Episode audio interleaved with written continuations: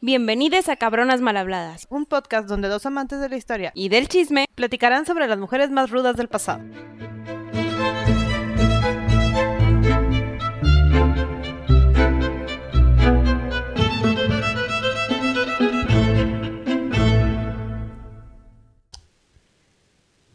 Hola Sandy, Gaby, hola. bienvenida a la triste historia de una mujer que hemos mencionado como por dos capítulos. Otra triste historia. Sí, esta tampoco termina muy feliz. Creo que llevamos una racha de historias no tan felices. No sé cuándo vaya a mejorar Pero esto. pues es que en esta dinastía ninguno va a estar feliz, entonces pues bueno. No, esto no va a No, pasar. Estamos, estamos ahorita diciéndoles esto para que se vayan Preparando. preparando de que hay finales felices en... Muy pocas historias. Tuvieron periodos felices. Vamos a empezar con Juana de Castilla o de Trastámara o la Beltraneja o la- el más amable de todos, excelente señora. Oh, excelente señora. Exacto. Ok. Era- eran muy buenos con ella, como le terminaron diciendo. La mayor parte de la historia la reconoce como Juana la Beltraneja. Sí, de acuerdo. Es como que el más común. Que es del que hemos estado diciendo en los últimos varios capítulos. Sí, muchas historias suceden en paralelo, pero todas súper interesantes y que, que creímos que valía la pena platicarlas. Juana, y le voy a seguir diciendo la Beltraneja para no confundirnos entre las Juanas, los Juanes y los Isabeles. De acuerdo. Entonces, nació el 28 de febrero de 1462, es heredera de una dinastía muy grande, entonces por eso sí tenemos una, una Una fecha. fecha. Su papá, Enrique IV, ya hemos hablado de él, de Juana de Avis también, seguramente ya escucharon el capítulo sobre ella, tal vez sea un poquito de prerequisito escuchar tal vez el de ella y tal vez el de Isabel, porque pues están enredadas las historias. Tuvo hermanos, medios hermanos por el lado de su mamá, Dos gemelitos. Dos hermosos gemelitos. En la historia, la verdad, no sabemos si hayan convivido juntos. Honestamente, no creo que ni siquiera Ceci los conoció. No, la realidad es que yo digo no. yo diría que no porque por lo mismo como que hubo un tiempo en el que ella estaba combatiendo en, en la guerra civil que en- literal no le convenía ver a los hijos bastardos de su mamá que podía Sí. causar más habladurías de que ella no era hija No era legítima, legítima. entonces ni para qué se metía ahí, ¿verdad? Sí, no, no valía la pena. Como todo era felicidad y alegría cuando ella nació, fiesta y uy, party, a los dos meses la reconocieron como la princesa de Asturias, que es como que el título del heredero. Ahí ya le reconocieron. Sí, el, esposo, el papá dijo de sí, si es mía, si es mi hija, todo es felicidad y alegría. Dos meses. Este, no sabemos mucho de sus primeros, digamos primer año, antes de que empezaran a negociar con ella. Desde el año. Desde el año, sí que empezaron a decir con quién Bueno, se iba a le casar. tocó suerte. Hay unos que les toca cuando están en la panza de su mamá. Totalmente. Sí, contratos firmados y todo, tienes toda la razón. Pues resulta ser que ya hemos mencionado mucho a Enrique el Impotente y las muchísimas teorías de por qué era el impotente o qué pasó con sus esposas o todo lo demás. El caso es que se en- mezcla en toda esta historia Beltrán de la Cueva, que era como que su mayordomo y su favorito, Su posible amante Gaby. posiblemente. Y que por eso esposa. nunca enseñó su consumación con, su con ninguna de sus dos esposas. Exacto, ¿te imaginas qué hubiera pasado si sí hubiera hecho su declaratoria de, De amor. de consumé mi matrimonio sin problemas?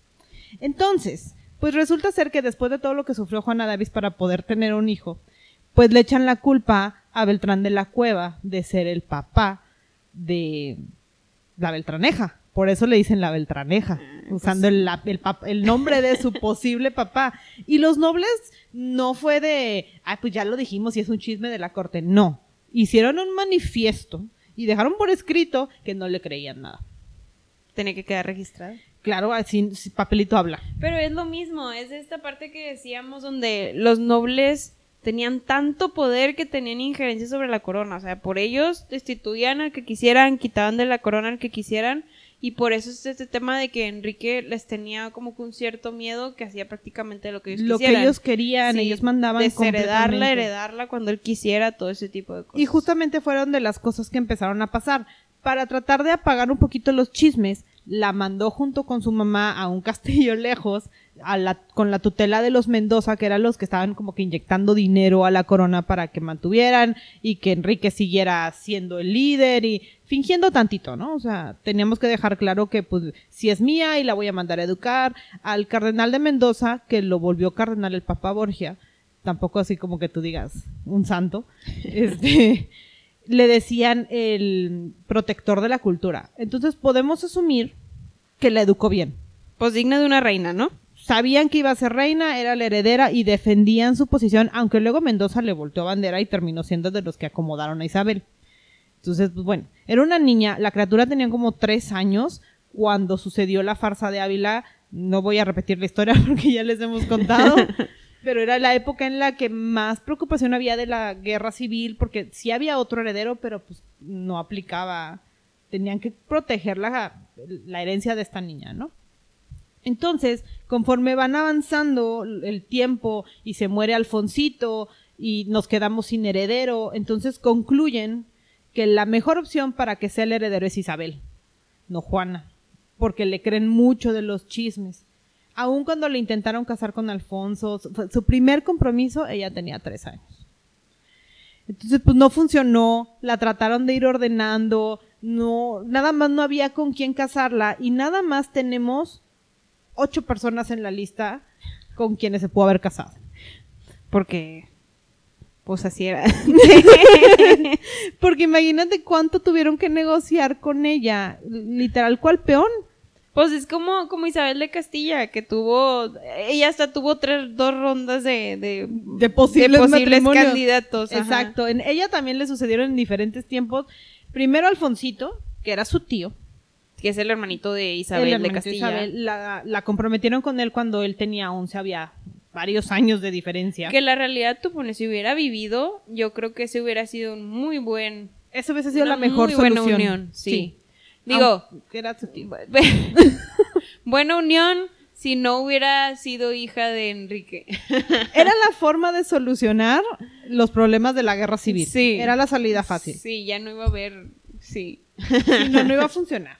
Y después de los tratados de Guisando, donde la deshereda y termina siendo la nueva princesa de Asturias, Isabel, hacen un contrato doble. Isabel le tocaba a Alfonso y a ella le tocaba al hijo. Entonces, como. a Isabel le tocaba el hermano. De su mamá. De su mamá. sí. Su tío. Su tío. y a ella le tocaba su primo. Como que con el objetivo de que, bueno, Isabel se va a casar con otro rey, no nos va a dar problemas y Juana va a ser reina de Portugal y de Castilla. Entonces hasta ahí parecía que todo iba bien. Pero resulta ser que como Isabel no le gustaba la idea y ya saben que se casa con Fernando por sus ovarios, entonces rompen el Tratado de Guisán. Y aquí es el periodo en el que empieza toda la negociación, ya sea con Nápoles, que era Fanrique, con Aragón, con Francia, con todo el mundo que pudiera apoyar para que pudieran casarse con alguien que no fuera a querer quitarle el trono. Sí, pues era tratar de hacer la mejor alianza posible, ¿no? Sí, el ganador en esta ronda se llamaba Carlos, era el duque de Guyena, era hijo del, del, rey de Francia, pero era como el quinto, sexto, si no es que hasta más. Entonces, pues, la verdad, nunca iba a llegar al trono de Francia, pero traía todo el apoyo de Francia. Relaciones que nunca sucedieron. No, pero, o sea, gran parte de hacer estas relaciones era ver cómo hacerle o cómo conseguir más aliados para ganar la guerra civil de Castilla, a fin de cuentas. Entonces, pues la estaban usando como un peón para pues para que Enrique tuviera dinero. Cierto auge. Exacto, porque con ese dinero y con toda la protección de Francia, Isabel no hubiera ganado, porque sabemos que Isabel tenía muy poquito apoyo, muy poquitos nobles. Pero, como todo en la vida de esta mujer no funciona, se termina muriendo su maridito, con el cual tampoco nunca consumó su matrimonio, entonces pues no, no tenían ningún contrato listo o que funcionara. Y es durante este periodo en el que tenemos toda la guerra en Castilla, Juana, su mamá, tratando de ayudarla, conseguir dinero, que los Mendoza metieran un poquito. El, cardenal ya había dicho, ¿sabes qué? Esto no funciona, aunque decían, y por ahí leía que parecía que Juana sí tenía como dotes de reina. O sea, que sí sabía mandar y eso que los registros de esta época es cuando ella tenía como 13. Pues es que también desde chiquita me imagino que el- lo que la, la educación que le dio Mendoza cuando estaba bajo su mando, pues fue O sea, sí estaba planteada para que Sí, fuera sí, sí. reina, o sea, sí era una heredera. Y conforme nos sigues contando de, de parte de esta historia, o sea, ella era inteligente, sabía que le convenía en cualquier punto, o sea, en todo, en todos los pasos de su historia, sabía cuándo tenía que estar en un convento, sabía cuándo tenía que estar con- casada con cierta persona, o sea, sí, sí tenía razón sobre su futuro, a eso me refiero. Exacto, sí tenía muy marcado en su mente quién podría ayudarla. Aquí no hay amor, aquí no hay historias románticas, aquí simplemente ella estaba empeñada en ser reina de Castilla. Todavía está más triste que lo de su mamá, que su mamá mínimo sintió amor.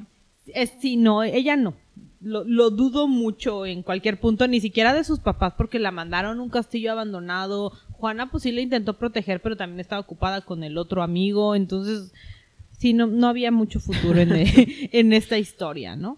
Entonces, ya después de que sucede toda el- la guerra civil y estamos aquí peleando contra ver quién se va a quedar con el trono, es Isabel, quién no, o sea, nos, se muere su papá y se queda sin cualquier tipo de apoyo. Ya hemos platicado que Enrique no era el mejor registrando sus decisiones.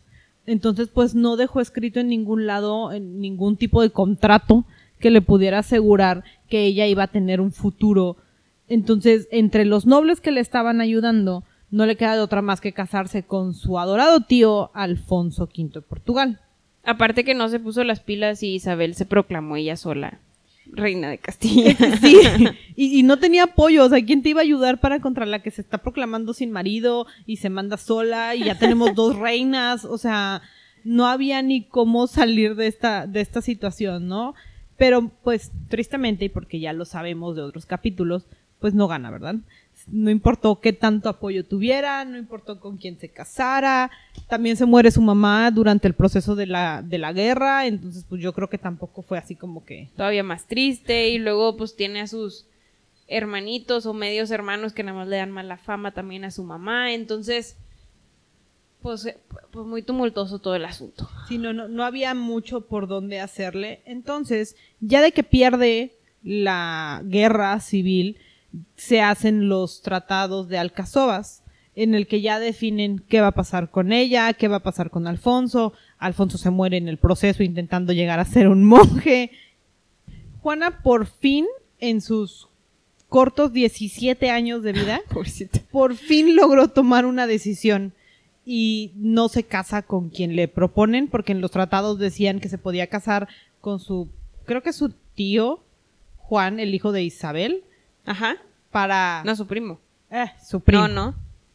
Estoy pensando. Sí, su primo. Sí, es su primo. Correcto. Bueno, entonces, le po- e- esa era la propuesta. Se podía casar con su primo que acababa de nacer. Si cuando llegara a los 15 años su primo decía que sí. Ah, solo si su primo decía que sí.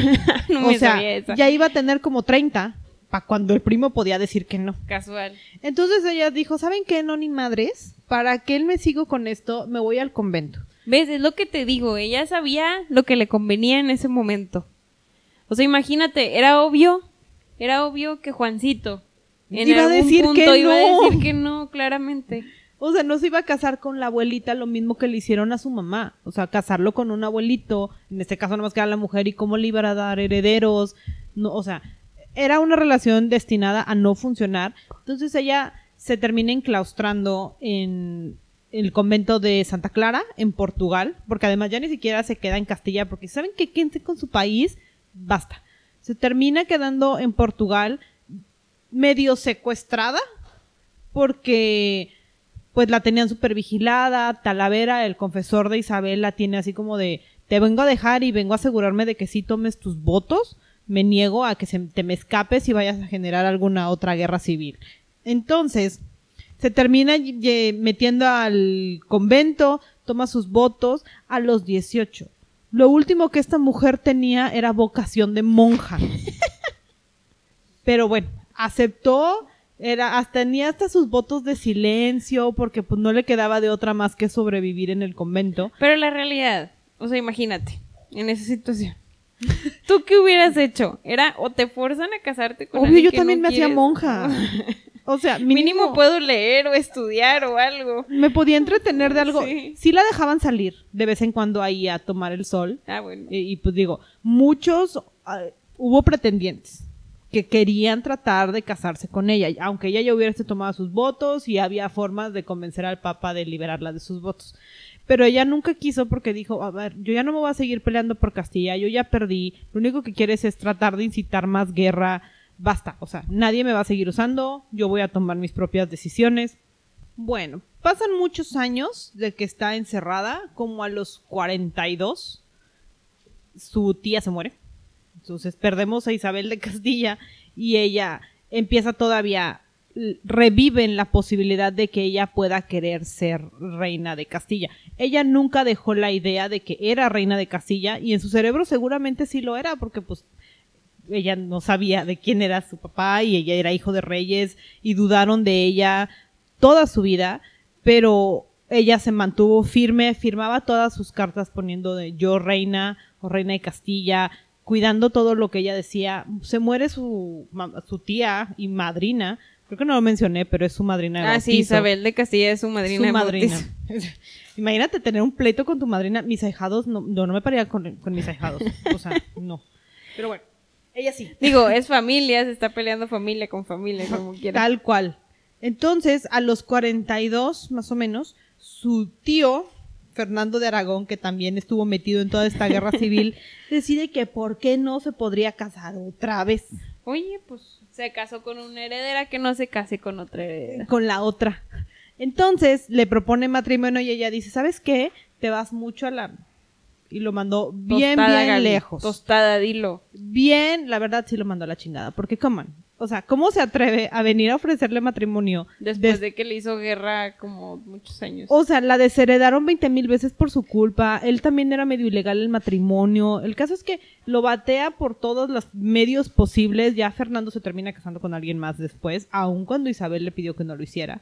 Pero lo estaban tratando de hacer como para volver a unir, Como algo de paz, ¿no? Pa- evitar otra guerra civil. Para evitar más guerras. Y también tú pone que. Pues él era extranjero a Castilla. Sí. Entonces, el, el no casarse con alguien de Castilla pudo haber causado conflictos con sus hijos que estaban como la herederos de- de, la corona. La de heredera de Castilla. Castilla ahorita está bastante débil la situación. Entonces, pues era como para tratar de hacer paz.